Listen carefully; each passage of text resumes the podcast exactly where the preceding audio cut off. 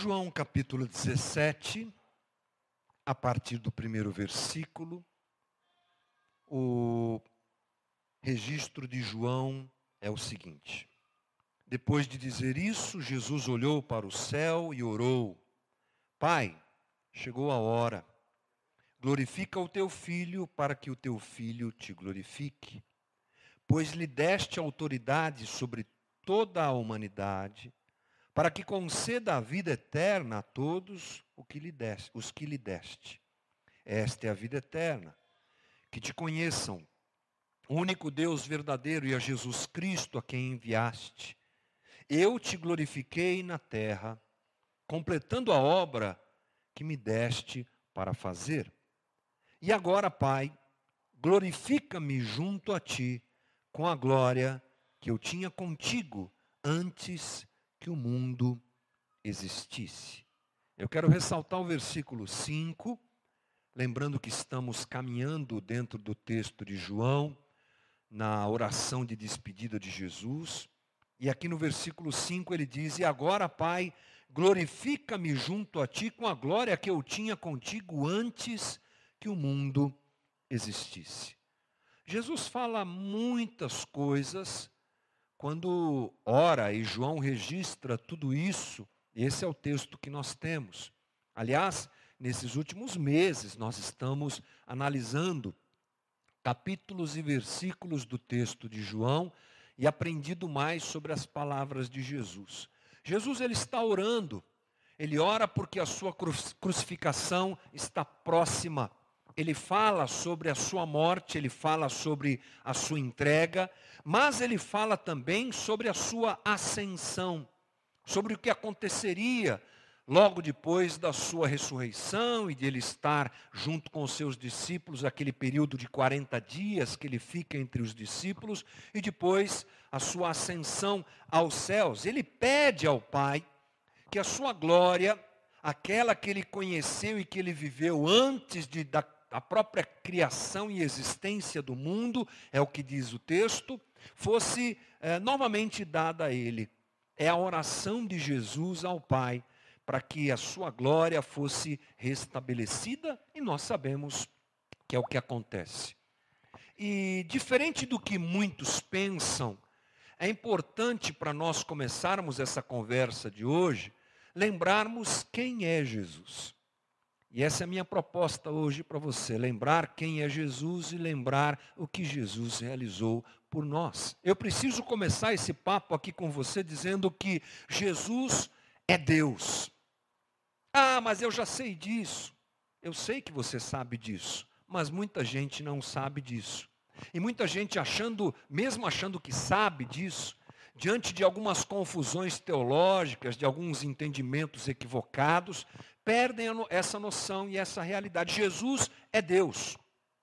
Essa semana eu estava ah, fuçando na internet, não me lembro bem como é que eu vi um vídeo aí, se alguém me mandou, essa coisa toda, de uma pessoa dizendo que Jesus, ele só viveu a conquista completa e só teve poder completo uh, depois da sua morte e ressurreição. É verdade que o apóstolo Paulo fala sobre isso, nós vamos ler também um pouco sobre isso, mas eu não posso jamais perder a ideia verdadeira e correta de que Jesus é Deus.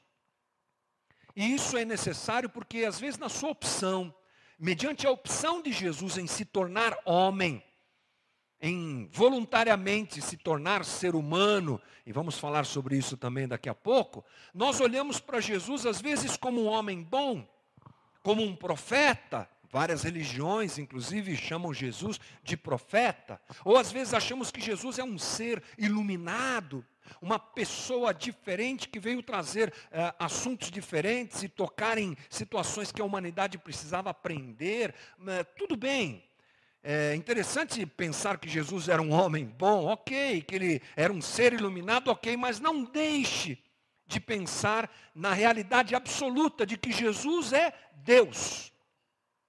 Essa conversa nossa só tem sentido e o entendimento do que João fala só tem sentido se nós nos lembrarmos dessa verdade absoluta: Jesus é Deus.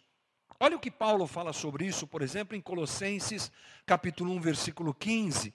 Ele, está falando de Jesus, é a imagem do Deus invisível, o primogênito de toda a criação, pois nele foram criadas todas as coisas, nele, em Cristo. Foram criadas todas as coisas nos céus e na terra, as visíveis e as invisíveis, sejam tronos, soberanias, poderes ou autoridades, todas as coisas foram criadas por Ele e para Ele. Ele é antes de todas as coisas e nele tudo subsiste.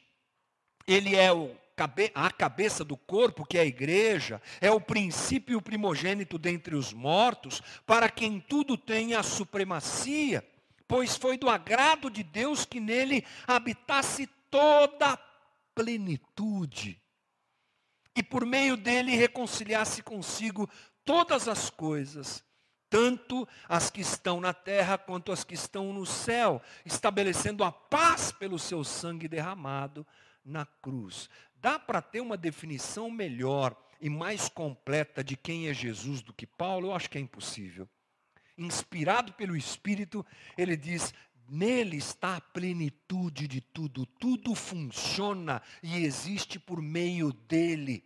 As coisas foram feitas por ele e para ele, portanto, Jesus é Deus.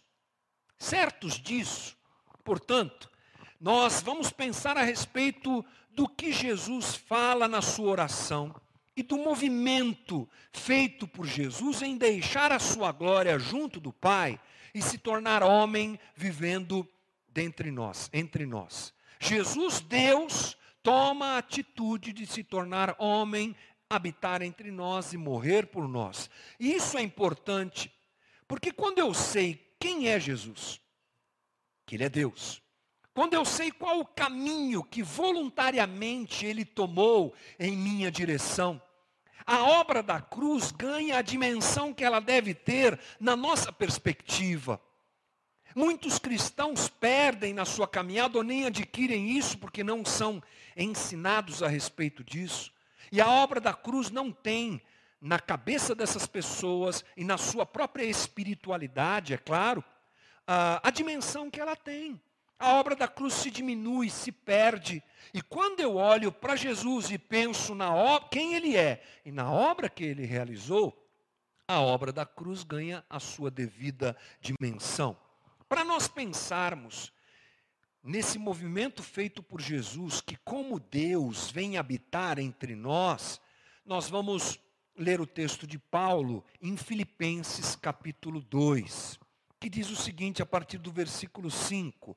Esse é um texto muito conhecido e que narra essa caminhada, esse movimento de Jesus em nossa direção. Paulo diz assim, escrevendo à igreja em Filipe: Seja a atitude de vocês a mesma de Cristo Jesus, que, embora sendo Deus, não considerou o ser igual a Deus, que o ser igual a Deus, perdão, era igual, a, perdão, era algo que devia apegar-se. Mas esvaziou-se a si mesmo, vindo a ser servo, tornando-se semelhante aos homens e, sendo encontrado em forma humana, humilhou-se a si mesmo e foi obediente até a morte e morte de cruz. Jesus ora ao Pai no texto de João que nós lemos: Pai, restabelece a minha glória, a glória que eu conheço desde que o mundo, antes do mundo existir. Esse é, essa era a realidade do Cristo. E ele vem habitar entre nós. Então nós vamos tra trazer juntos, viver juntos, perceber juntos, melhor dizendo, com Paulo, qual foi a trajetória de Jesus, para que ele pudesse orar: Pai, devolve a mim a glória que eu já tinha. E quando nós observamos o texto de Paulo, nós encontramos esse caminho feito por Jesus. Jesus, Deus. Primeira coisa que Jesus, Deus, faz é se desapegar em nosso favor. O texto de Paulo diz assim, no versículo 6: Embora sendo Deus, não considerou que o ser igual a Deus era algo que devia apegar-se. Aqui nós temos algumas coisas importantes no grego para rapidamente nós entendermos. Ser igual a Deus, em algumas versões, tem uma tradução, tradução melhor, é, alguma coisa tipo ser da mesma forma que Deus. Jesus sendo da mesma forma que Deus, ele não se apega a isso. Mas vamos pensar nessa coisa do sendo da mesma forma que Deus. Porque aqui Paulo também reforça aquilo que nós lemos ele reforça a realidade de Jesus como Deus. Porque a palavra é, forma, no grego, nós temos duas palavras. A primeira é morfe e a segunda é esquema. E a palavra morfe, que é usada por Paulo aqui, ela se refere àquilo que é anterior, essencial e permanente na natureza de uma coisa ou de uma pessoa. E é essa palavra que Paulo usa. Jesus tendo a mesma forma de Deus, ou seja, anteriormente já era Deus, continua sendo Deus e continuará sendo Deus. O que Paulo está dizendo é que Cristo Jesus sempre foi e continuará a ser Deus. Por natureza, ele, é, ele, ele expressa a imagem divina. Paulo está reforçando essa realidade de que Jesus é Deus. E mais, Paulo diz que o ser igual a Deus não tomou conta do coração de Jesus, digamos assim. Ele não se apegou ao fato de ser igual a Deus. Jesus não considerou a sua igualdade com Deus como algo que ele deveria, de forma egoísta, segurar e reter nas suas mãos. A palavra usada aqui na tradução é apegar-se, e ela no grego é a palavra arpagnos, arpagmos, ela quer dizer, ah, ela provém de um verbo que significa retido à força ou guardado com força. É a única vez que o texto bíblico usa essa palavra. Então o que Paulo está dizendo? Que Jesus, mesmo sendo Deus, da mesma forma de Deus, antes, agora e depois, ele não egoisticamente se mantém naquela posição, à força. É por isso que nós podemos dizer que Jesus se, se desapegou. Jesus não se agarrou aos privilégios da sua divindade, da sua igualdade a Deus. Antes, ele abriu mão disso por amor aos homens. E quando nós construímos esse, essa ideia teológica, nós entendemos que a questão fundamental é que Cristo não usou a sua igualdade com, como Deus, com Deus, como desculpa para se autoafirmar ou como um instrumento de autopromoção, como nós faríamos provavelmente. Ao contrário, ele a usa como ocasião para renunciar todas as vantagens e privilégios de ser Deus. E ele entrega tudo isso como um instrumento para nos alcançar e ele realmente se esvazia, como nós vamos falar daqui a pouco, ele abre mão da sua condição. Jesus não usa o, o privilégio de ser Deus, mas diferente de nós, ele não se apega a poder ou glória, como nós com certeza faríamos, mas ele definitivamente é a maior lição de humildade que nós podemos ter. É a maior lição de entrega que nós podemos ter. É a maior lição de desapego que nós podemos ter. É a ação de Jesus por nós. A segunda coisa que Paulo ensina aqui para nós é que além de se desapegar, Jesus se esvaziou. Isso é incrível. Filipenses 2,7 diz assim: Ele se esvaziou a si mesmo, esvaziou-se a si mesmo. Ele não foi egoísta, não manteve a força, o privilégio de ser a imagem de Deus e ser como Deus, sendo Deus que é, mas ele se esvazia. O Filho de Deus deixou o céu, a glória, o trono, se fez carne e esteve entre nós. Aquele que no seu está, estado anterior à encarnação, digamos assim, é igual a Deus, ele se esvazia. Isso é incrível.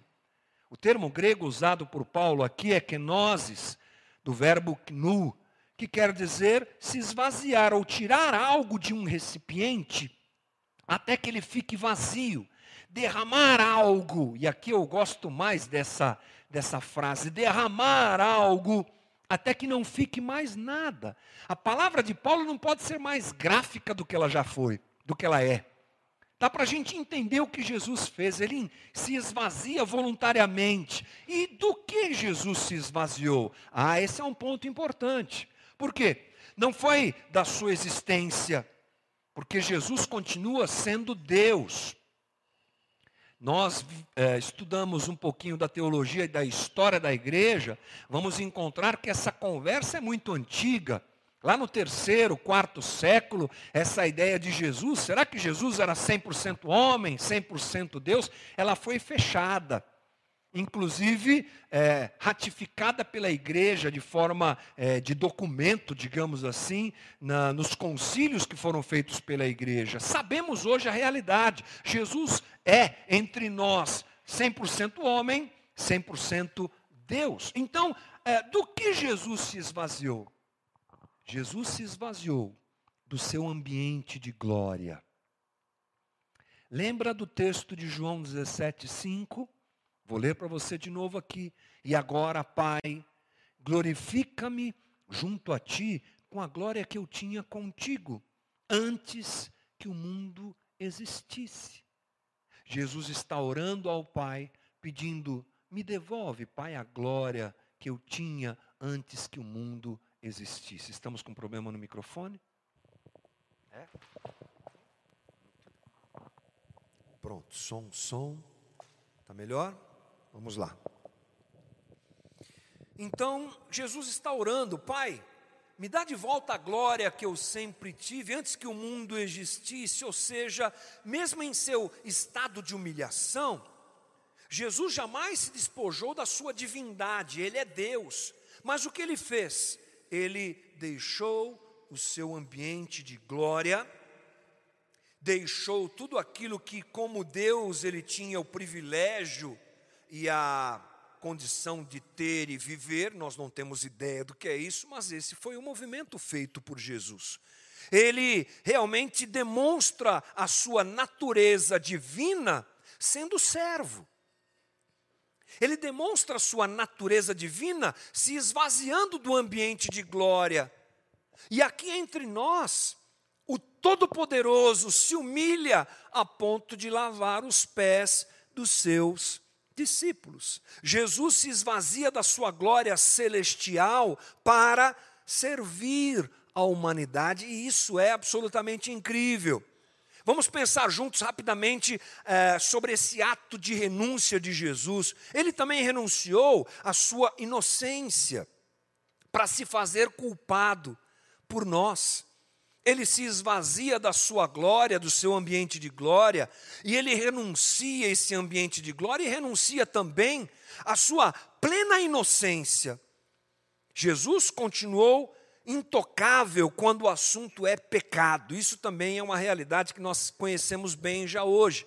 Não é? Não há dúvida disso. Sobre ele não houve pecado, mas ele se coloca na condição de culpado para ser o sacrifício de Deus por nós, e isso é maravilhoso.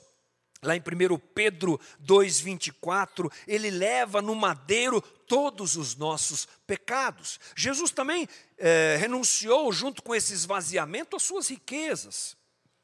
O apóstolo Paulo diz: Pois conheceis a graça de nosso Senhor Jesus Cristo, que sendo rico, se fez pobre por amor de vós para que pela sua pobreza vos tornasseis ricos. Dá para a gente imaginar o que é a glória e a riqueza de Deus? Ela foi renunciada por Jesus para que nós fôssemos alcançados. Jesus também renunciou à sua glória celestial. Coisas que a gente pouco pensa, é, mas que são fundamentais na construção dessa ideia de é, perce para percebermos adequadamente o que Jesus deixou por nós. Ele deixou a sua glória celestial. Ele tinha glória com o Pai antes que houvesse o mundo. Acabamos de ler isso. Ele voluntariamente deixa a companhia dos anjos para ser cuspido pelos homens, para ser morto numa cruz pelos homens e por por aqueles que o odiavam. Ele desce do seu reino de glória para entrar na nossa história e no nosso reino tão miserável. no nosso reino tão individualista e egoísta, cheio de pecado, ele vem até nós, deixando a glória por nós. Ele vive literalmente aquilo que Isaías profetiza há 700 anos antes da própria vinda do Cristo, Isaías 53. Ele foi desprezado e o mais rejeitado entre os homens, homem de dores e que sabe o que é padecer. Imagina isso, um Deus que está no seu ambiente de glória, renuncia tudo isso para vir estar entre nós nessa condição. Esse é um movimento de esvaziamento de Cristo por nós. Outra coisa que ele fez, Paulo também diz que ele se tornou servo. Filipenses 2:7. Estamos aí nesse versículo ainda, não saia dele. Ele se torna servo, vindo a ser servo. O eterno filho de Deus não nasce nos palácios ou em um palácio. Você já pensou nisso?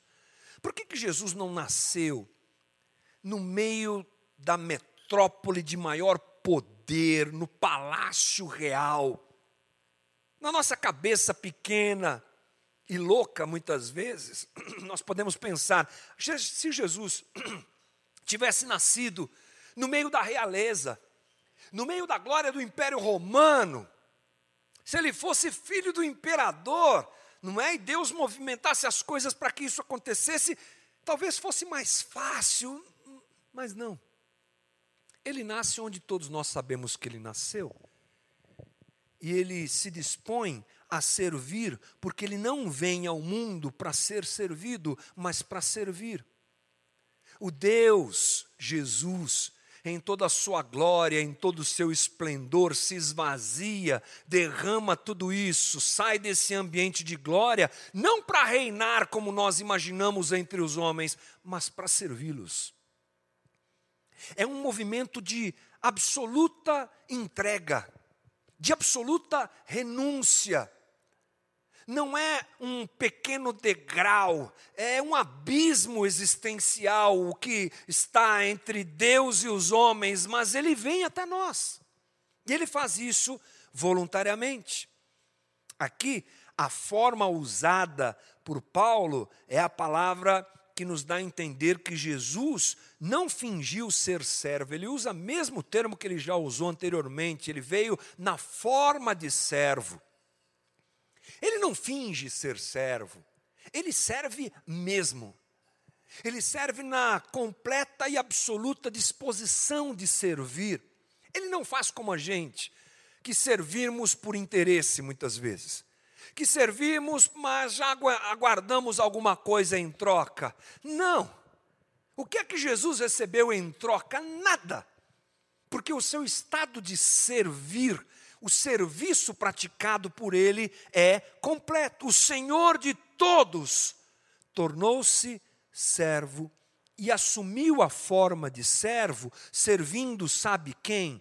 A todos. Preste atenção no texto dos evangelhos, você vai encontrar Jesus servindo a pecadores. E tudo o que isso quer dizer, os irreligiosos, distantes do, da religião judaica, foram servidos por Jesus. Ele serve aos cobradores de, de impostos, aos publicanos, ele serve aos doentes, ele serve aos famintos, ele serve aos tristes, aos enlutados ele serve aqueles que não dariam nada a ele, inclusive que o desprezariam. Lembra, por exemplo, a história dos dez leprosos? Eles vêm até Jesus e Jesus os serve, curando todos eles. Mas nove vão embora e nem sequer voltam para agradecer. Mas Jesus os serviu. Deus, Jesus é o Deus que se dispõe a servir. Em quarto lugar, Paulo, nesse mesmo texto, construindo esse caminho que estamos fazendo aqui, nos diz que Jesus se tornou semelhante aos homens. E essa é uma coisa muito importante para a gente entender. O que Paulo quer dizer com isso é que aquele que era em forma de Deus, era igual a Deus em toda a eternidade. Você entende isso, irmão? Em toda a eternidade ele é da mesma forma que Deus, ele se torna em um momento especial e único da história em forma humana. Jesus tornou-se homem. Por quê? Porque o homem criado por Deus, chamado de Adão, que nos dá com certeza a ideia da humanidade criada por Deus, falha e não cumpre o propósito divino. E em seu amor, Deus diz ali no Éden para a humanidade: olha, continue andando comigo em amor. Vocês têm aí é, opções de me obedecer e me amar, ou de não me obedecer e não me amar. Escolham. E o homem escolhe não obedecer e não amar a Deus. E ele escolhe a sua autonomia. E todo o caos que nós vivemos é fruto dessa rebeldia e dessa autonomia escolhida pelo homem. Mas vem Cristo refazer esse processo. Aquele que é Deus se torna homem, e ele é chamado por Paulo em 1 Coríntios de segundo Adão, porque o primeiro Adão erra. Vem Deus como segundo Adão, Jesus vem como segundo Adão, o Deus que se torna homem para não errar. E entre a opção de amar ao Pai ou amar a si mesmo, ele ama ao Pai e obedece plenamente o Pai em amor e submissão ao Pai e ele reconcilia a todos nós, pecadores, rebeldes e autônomos que somos, com o Pai. Jesus veio como homem para consertar aquilo que o próprio homem abriu mão de ser e de viver. Jesus se faz homem, e quando ele se faz homem, ele se faz homem em todos os aspectos da humanidade. Jesus foi homem em todas as dores, tentações, medos, alegrias, relacionamentos, tudo que você pode imaginar que um ser humano pode viver, o Filho de Deus, o Deus encarnado voluntariamente, viveu. E ele vive a nossa humanidade como homem perfeito, para restabelecer o plano do Pai e reconciliar todos nós com o Pai e também para nos ensinar a viver a vida com o Pai. É o filho que se torna homem e diz: é assim que tem que se viver, gente. Se você quer se conectar com o Pai, se reconciliar com o Pai, tome a tua cruz, negue-se a si mesmo e venha andar comigo. Para se reconectar e se reconciliar com o Pai, a gente anda atrás de Jesus, o homem perfeito. Mas há mais. Paulo nos diz que ele foi humilhado, e humilhado foi até a cruz. Já no versículo 8 de Filipenses 2, e sendo encontrado em forma humana, humilhou-se a si mesmo, e foi obediente até a morte e morte de cruz. Obediente até a morte e obediente até a morte de cruz. Olha, gente, olha o caminho que Cristo faz. Ele não se agarra à sua divindade, não retém, mas se desapega dela. Ele se esvazia da glória que tinha direito. Ele se torna servo e serve à humanidade. Ele assume a forma de homem. Ele se humilha, obedece para ir para onde? Para a cruz. Não devemos olhar para a morte de Cristo na cruz apenas da perspectiva do sofrimento físico, que foi algo realmente, é, acho que indescritível. Alguns filmes, muitos deles muito bons, inclusive, tentam reproduzir aquele momento. E nós choramos, nós nos desesperamos, nós ficamos, puxa vida, Jesus sofreu. É verdade. Mas tudo isso que nós uh, conversamos agora desencadeia, se melhor, melhor dizendo, se, uh, se torna absoluto na cruz. O sofrimento de Cristo naquela cruz é muito maior do que um sofrimento físico, porque ele carrega sobre si o pecado que ele não tem. O pecado de uma humanidade completa, de todos os tempos. Uma, um pecado que não cabia a ele, mas ele assume. Ele assume tudo isso por nós. Não dá para a gente imaginar o sofrimento de Cristo, mas lá estávamos nós. Porque Jesus não foi para a cruz por uma questão histórica. Jesus não foi para a cruz porque o Império Romano achou que ele seria uma ameaça ao império. Foi, mas não só por isso. Era essa visão de Roma, e Roma crucificou Jesus porque ele era uma ameaça ao império, mas não só por isso. Jesus não foi só para não foi para a cruz só porque os líderes religiosos tinham inveja dele. E ficaram abismados quando ele assumiu a sua posição de filho de Deus e não quiseram de forma nenhuma reconhecer que ele era o Messias. Foi por isso, mas não só por isso. Jesus não foi para a cruz só porque Pilatos desejou que ele fosse e deu aval para que fosse. Jesus foi para a cruz porque o Pai o entregou por amor, por amor. E porque Ele mesmo se entregou por nós, Ele morreu pelo meu pecado e pelo teu pecado. Ele foi à cruz por nós, pelos nossos pecados. Na verdade, irmão, não é nem um pouco errado dizer nós crucificamos Jesus. Não é nem um pouco errado dizer isso. Nós estávamos lá. Como assim? É, nós estávamos lá no Gólgota, não como plateia, mas como agentes da crucificação de Jesus. Definitivamente a cruz é a maior expressão do amor de Deus por nós e a maior expressão da ira de Deus sobre o pecado. E ele realiza isso na figura de quem? Do Filho, do próprio Deus, e faz toda essa trajetória dita por nós aqui para ir para a cruz. Mas o incrível é que na cruz ele é glorificado. Aquilo que parece humilhação aos nossos olhos, e é, é a glória de Deus se manifestando. E dali ele assume o seu lugar, e todo joelho se dobra diante de Jesus Cristo, Senhor absoluto de tudo.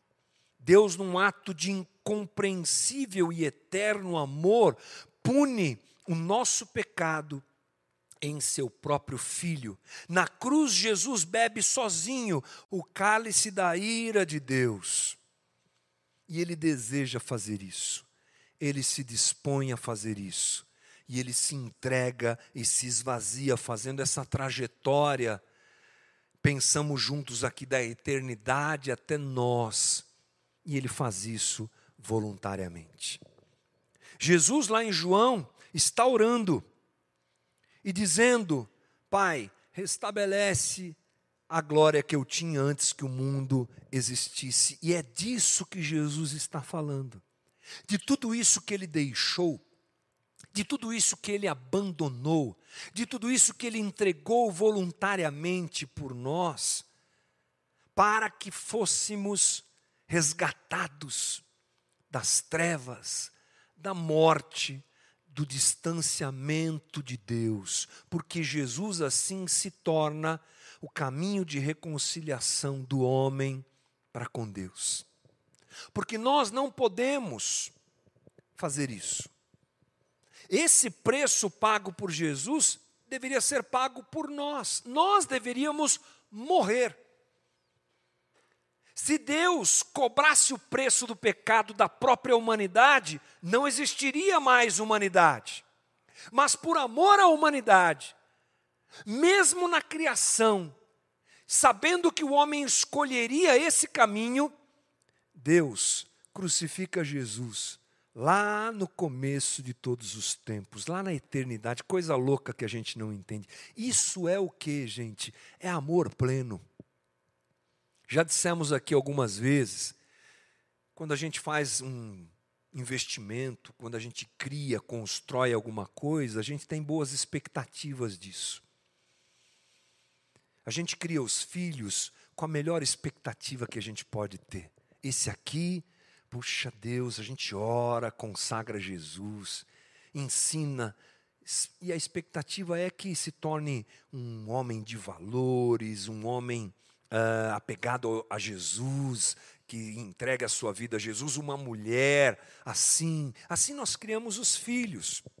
Muitas vezes nós nos decepcionamos com eles, mas o, os criamos na expectativa de que realmente se tornem pessoas boas, digamos assim. Quando a gente começa um projeto, a gente sempre quer que esse projeto dê certo e trabalhamos com essa ideia. Mas imagine começar alguma coisa sabendo que vai dar errado. É o que Deus faz. Ele cria o homem sabendo que a coisa vai, que o caldo vai entornar, como a gente fala.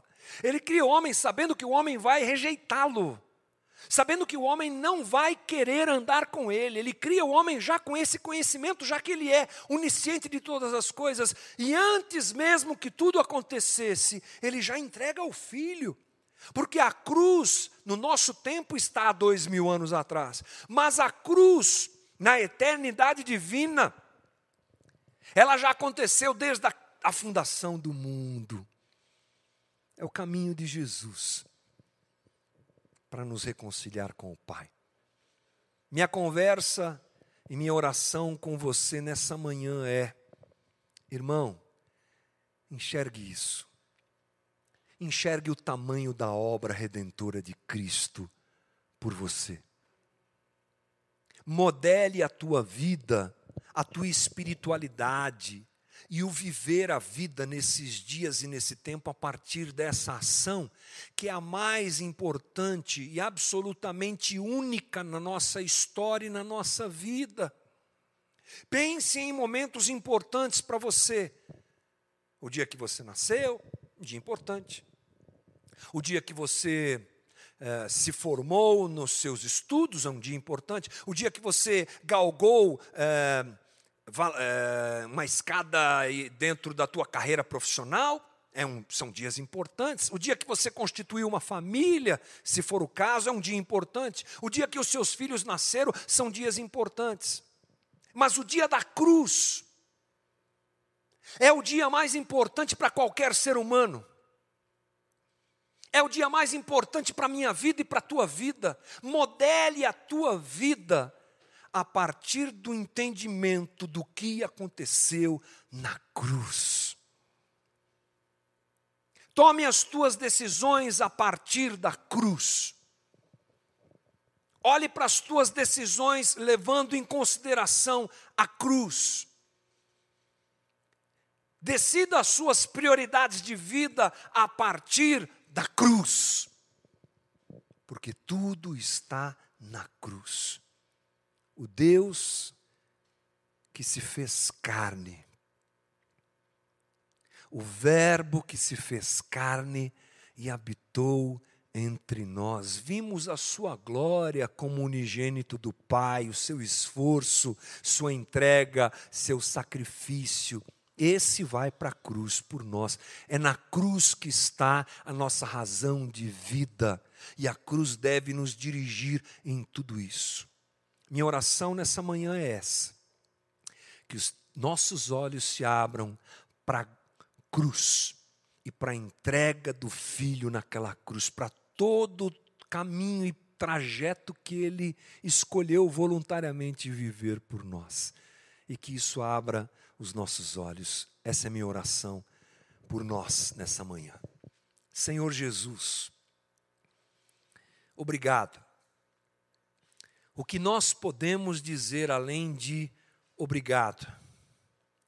Um Deus que voluntariamente, conscientemente se esvazia e vem viver entre nós, deixa tudo que tem desde o começo de tudo, se esvazia do seu ambiente de glória, habita entre nós, abre mão da sua inocência para receber sobre si a sentença de morte que não cabia a ele. O Senhor fez isso por nós, Jesus. E a nossa vitória só existe porque o Senhor se colocou naquela cruz por nós. Abre os nossos olhos nessa manhã, Jesus. Abre os nossos olhos. Vemos hoje o Cristo glorificado, imaginamos o Cristo glorificado. Temos o Espírito de Deus que fala conosco, o Cristo está glorificado. Mas que não percamos jamais o valor da cruz e da trajetória que foi feita por ti, por cada um de nós. E que assim nós construamos a nossa espiritualidade. A espiritualidade de alguém que é servo do Cristo que foi servo por nós. A espiritualidade que dirige as minhas prioridades. Tudo isso baseado na cruz. Dá-nos um, uma boa semana de pensamento a respeito dessa conversa e dá-nos um bom resto de domingo, Senhor. É a nossa oração, em nome de Jesus. Amém. Deus te abençoe.